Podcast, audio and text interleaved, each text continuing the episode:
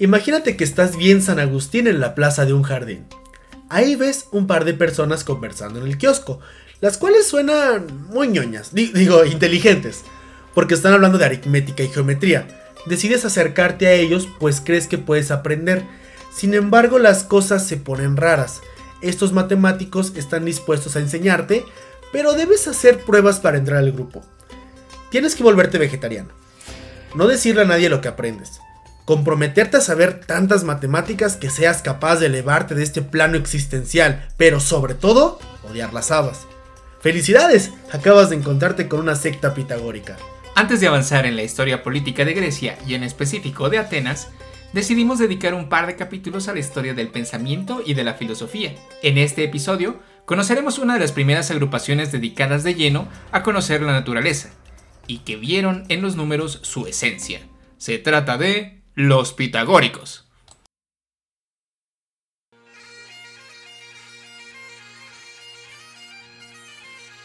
Muy buenas a todos, nosotros somos Alexaí y Yades. Y Dante Rodríguez, ahora sí. En nuestro podcast podrás encontrar a personajes, batallas, libros y sucesos que por su importancia han trascendido hasta nuestros días para formar parte de lo que hoy conocemos como la historia. Acompáñanos cada semana para conocer la historia del mundo desde el neolítico a la actualidad. Porque hay muchas formas de contar una historia, pero es mejor cuando es platicadita.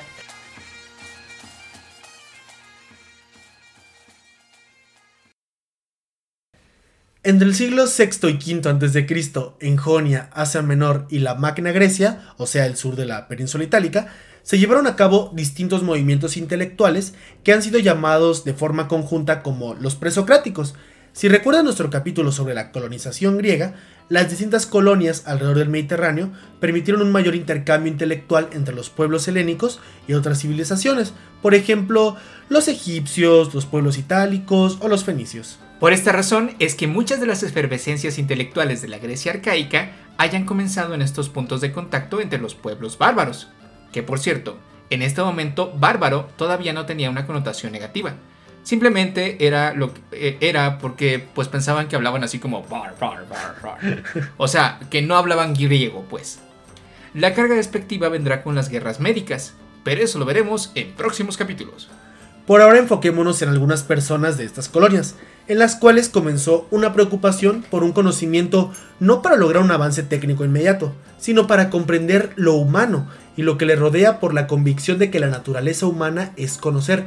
Estamos hablando de los presocráticos o filósofos de la naturaleza. Verán, con la aparición de los presocráticos ocurrió un desplazamiento de los argumentos de autoridad por argumentaciones coherentes y válidos, así como el análisis de la experiencia para la explicación del mundo no es, como algunos dicen, un paso del mito a la razón, o logos, sino un uso tanto de la razón como del mito para generar nuevas explicaciones sobrenaturales. Los sistemas de investigación de los presocráticos fueron principalmente dos. Uno, ¿qué es la naturaleza? ¿Cuál es su origen? ¿Y cómo está compuesta? Dos, ¿cuáles son las reglas que deben seguirse para tener un conocimiento verdadero?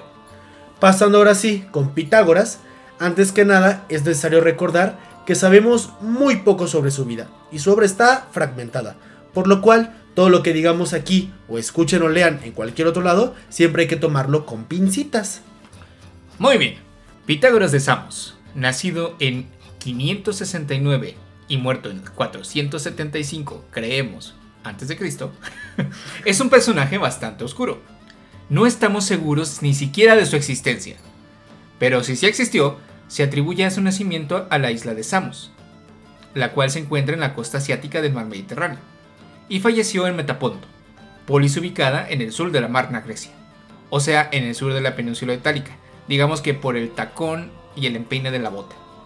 No se conserva ningún texto de Pitágoras, sino solamente textos pitagóricos, es decir, de sus fans, específicamente aquellos que evitaron la polis de Crotona ubicada también en la Magna Grecia, en el tacón. Los pitagóricos no funcionaban como una academia o escuela, sino más como una secta secreta, donde las matemáticas tienen fuertes implicaciones que hoy llamaríamos religiosas. Si querías ser pitagórico, existían filtros para ser un miembro, y si ya estabas dentro, los conocimientos adquiridos eran secretos. De ahí la dificultad para saber algo tanto de Pitágoras como en general de los pitagóricos. Al propio Pitágoras se le atribuyó la frase, no todo debe ser revelado a todos. Se cuenta que quien rompiera el pacto de silencio podía terminar en el río. Medio narcos estos pitagóricos. Además, se asocia a los pitagóricos un modo de vida sumamente estricto.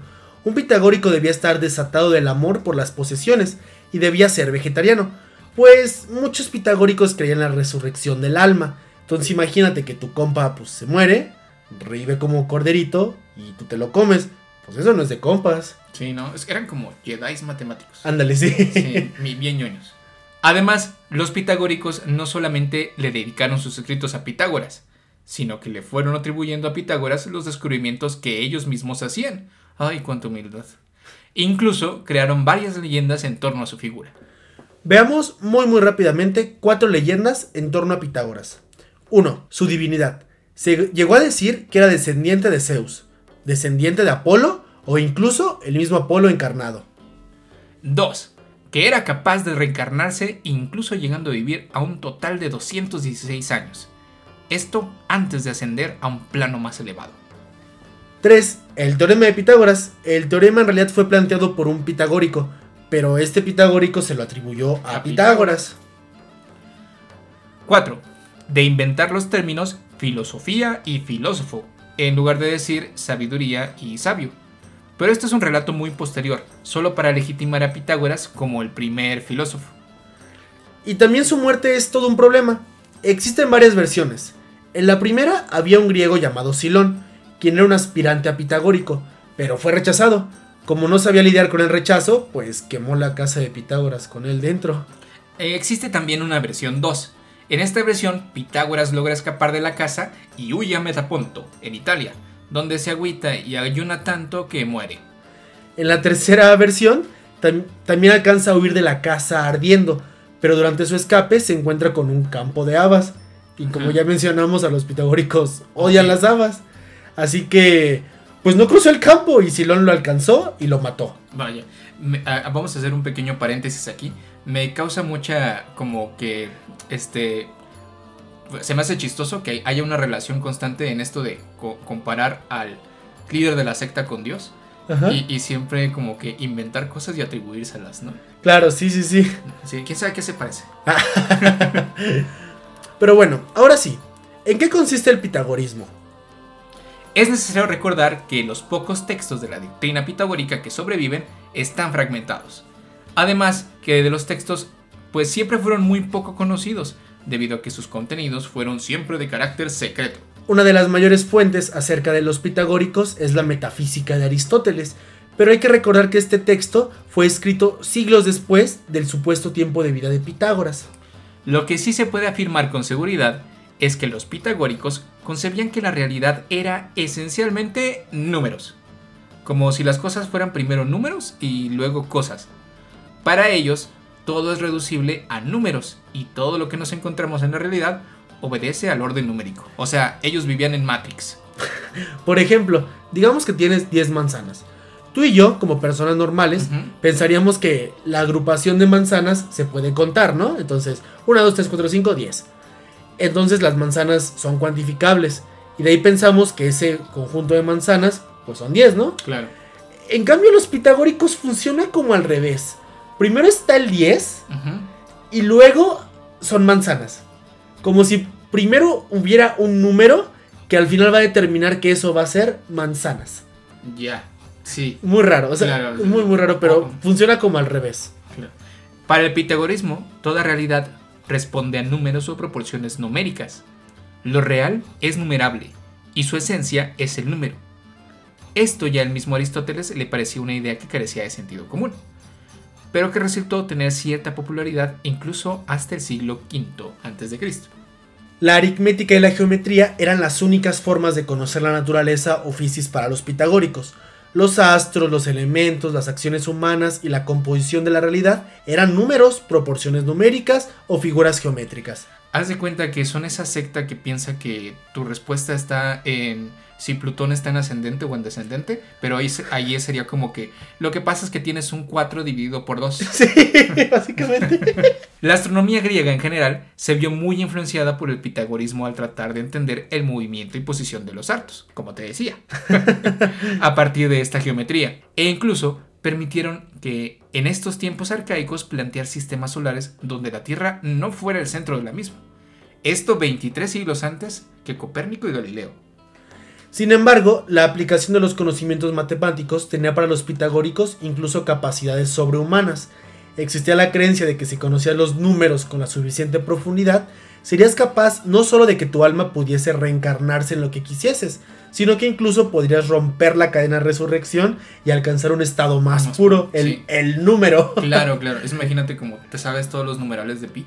Ajá, sí. y te vuelves pi. claro. El pi está en ti. Algunos números representan conceptos específicos. Por ejemplo, el número 1 era el principio de la identidad. Es decir, A es igual a A. Es decir, que cada cosa pues es sí misma. Ajá, claro. El 2 era que el primer número par representaba el principio de no contradicción. Es decir, si A es igual a B, pero B no es igual a C, entonces A tampoco es igual a C. A partir de estos dos números y reglas lógicas, se derivan el resto de los números enteros. También clasificó a los números según los patrones geométricos que conforman. Había números triangulares, cuadrados, pentagonales, etc. Lo cual permitía generar figuras poligonales complejas basadas en progresiones aritméticas. Los números geométricos también representaban conceptos. Por ejemplo, los números cuadrados representaban la justicia por su capacidad de ser divididos en partes iguales. Pero de entre todos los números, el más especial era el 10. El 10 formaba una figura triangular considerada perfecta. Era la suma de los primeros cuatro números enteros y tenía una serie de significados que por desgracia no nos han llegado. El pitagorismo entró en decadencia debido a su propia obsesión con las matemáticas, los pitagóricos no fueron capaces de resolver contradicciones, paradojas y problemas para los cuales el conocimiento aritmético y geométrico de la época no bastaban. Citando al autor Sandro Palazzo en su libro Los presocráticos, si no se lograba construir una estructura sólida y perfecta, ¿cómo podría argumentarse que todo lo existente se apoyaba en ella? Es decir, si había paradojas numéricas eh, eh, resolvibles, ¿cómo se podría argumentar que esa cosa que no es perfecta porque tiene paradojas, constituye todo. Sin embargo, los pitagóricos dejaron un enorme interés por las matemáticas que ha sobrevivido de cierta manera hasta las ciencias de hoy en día, y el billar. y esto se lo debemos a los Odiaabas, que primero habitaron en la isla de Samos y después en la Magna Grecia. En el próximo capítulo de la miniserie sobre Grecia, hablaremos acerca de los filósofos jonios, los cuales se dedicaron a conocer el arjé o esencia de la realidad y dieron con distintas respuestas, pero eso lo veremos en el próximo capítulo. Por ahora procuren hacer un par de sumas, practicar el vegetarianismo, dibujar triángulos con 10 puntos y no comer habas.